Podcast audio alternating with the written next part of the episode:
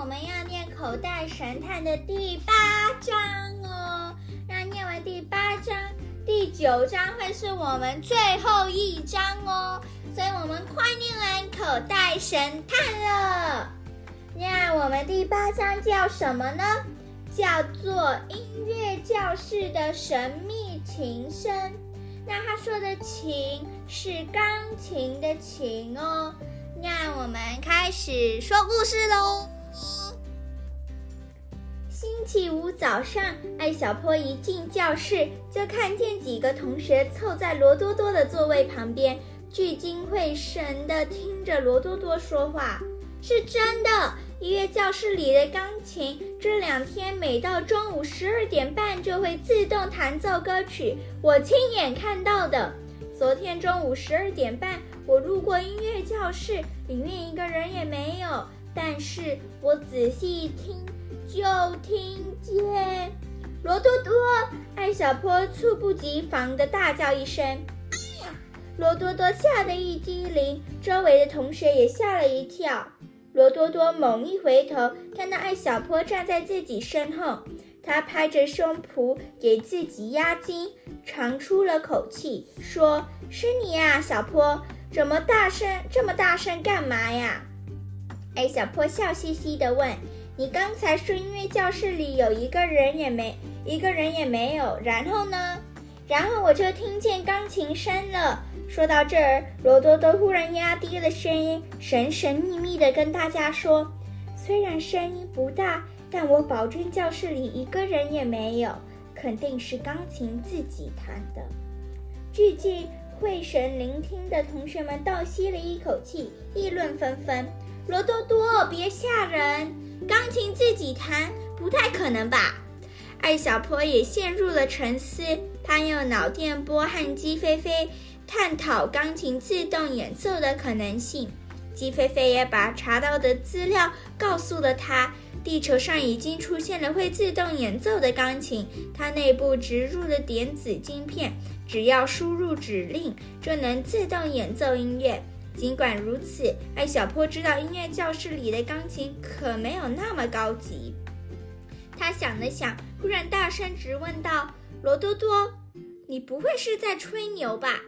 罗多多不高兴了，瞪圆了眼睛说：“我才不是吹牛！要是不信，你中午就和我一起去看看。”好，一言为定。其实艾小坡知道罗多多不是一个爱吹牛的人。刚才故意揶揄他的一下，更确定了艾小破的猜测，所以他对这件事越发好奇了。中午，艾小破和罗多多吃完饭，趁着其他同学趴在桌上休息，悄悄来到综合大楼的音乐教室。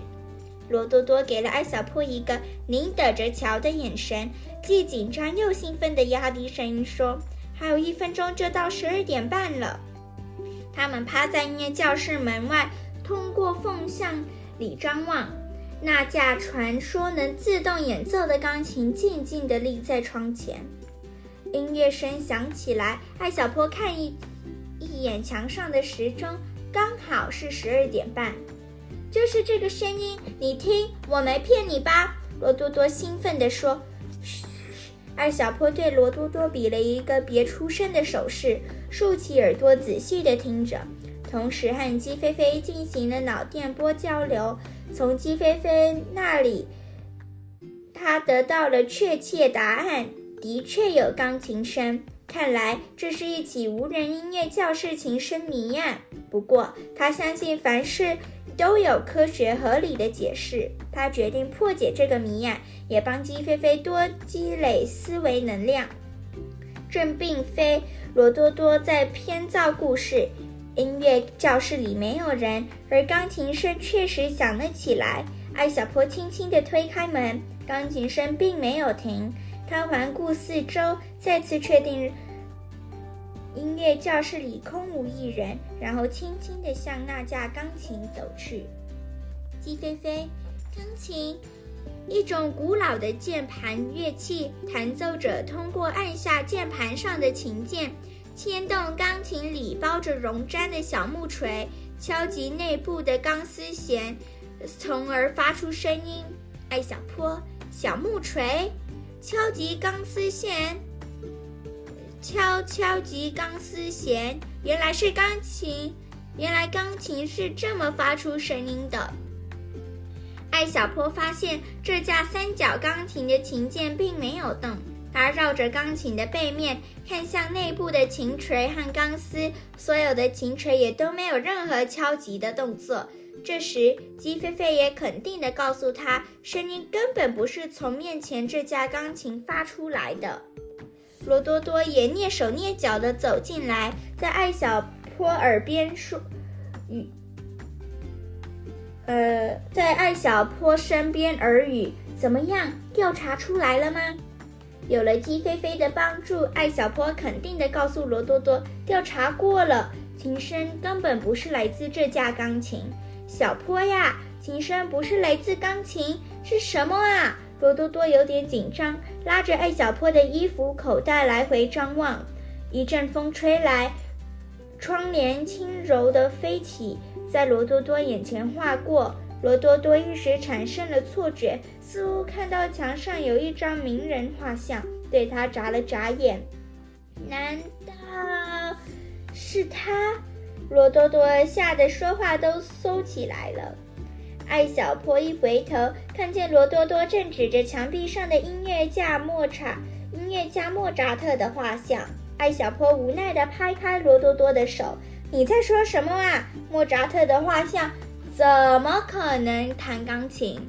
罗多多揉了揉眼睛，再看过去，莫扎特的画像又一动不动了。不过，艾小坡发现，他越靠近墙壁，钢琴声就越大。罗多多，你听，琴声是不是来自这面墙？艾小坡把耳朵贴在墙上，也朝罗多多指了指。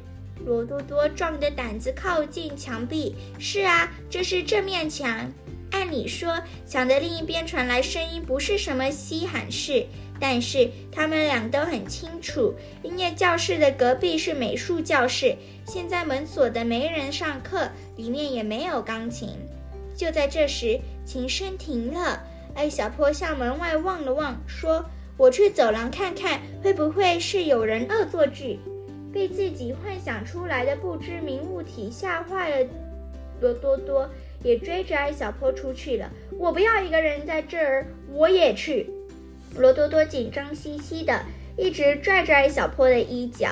艾小坡在门外的走廊来回走了一遍，并没有看到任何人经过。他走到旁边的美术教室，确认里面空无一人，也并没有钢琴或电子琴。他不甘心，又从走廊快步走回了音乐教室。艾小坡又开始自言自语。这是怎么回事？发出钢琴声的，难道真的是一堵普通的墙？说不定真的是墙被施了魔法。罗多多又开始胡思乱想。艾小坡皱着眉头说：“别闹了，我们要用推理和判断，而不是幻想。”不知不觉，艾小坡就从音乐教室的这一头走到那一头，又从那一头走到这一头。他一边走了一边想。一定有什么不对，到底是哪里不对？会不会因为教室里的世界跟外面的世界不一样？罗多多也自言自语起来。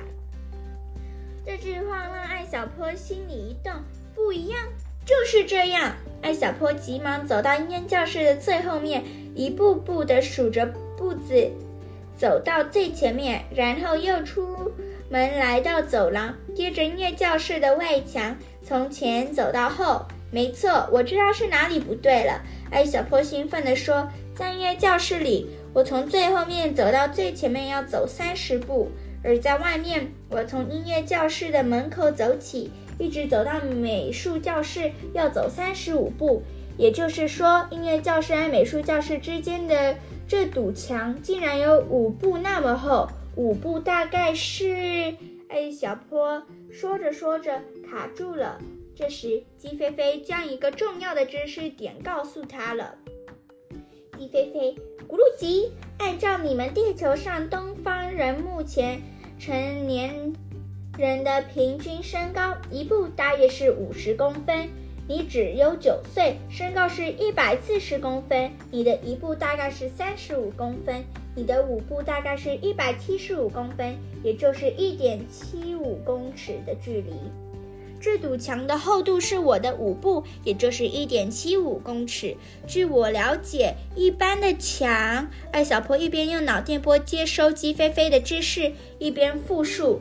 按照一般的建筑标准，我们学校的承重墙厚度应该是二十公分，再加上各种涂料装潢，这座大楼的墙壁最后也才三十公分。但我们面前的这堵墙却有一百七十五公分。按理说不可能有这么厚，因此我推测在音乐教室和美术教室之间，也就是这堵墙的位置，应该夹着另一个小房间。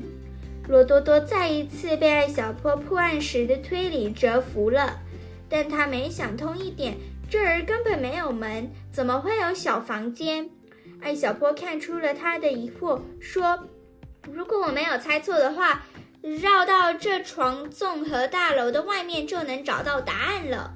他罗多多以最快速度绕到了大楼后面。他们发现，在音乐教室和美术教室之间墙壁对应的位置，果然有一扇不起眼的小铁门。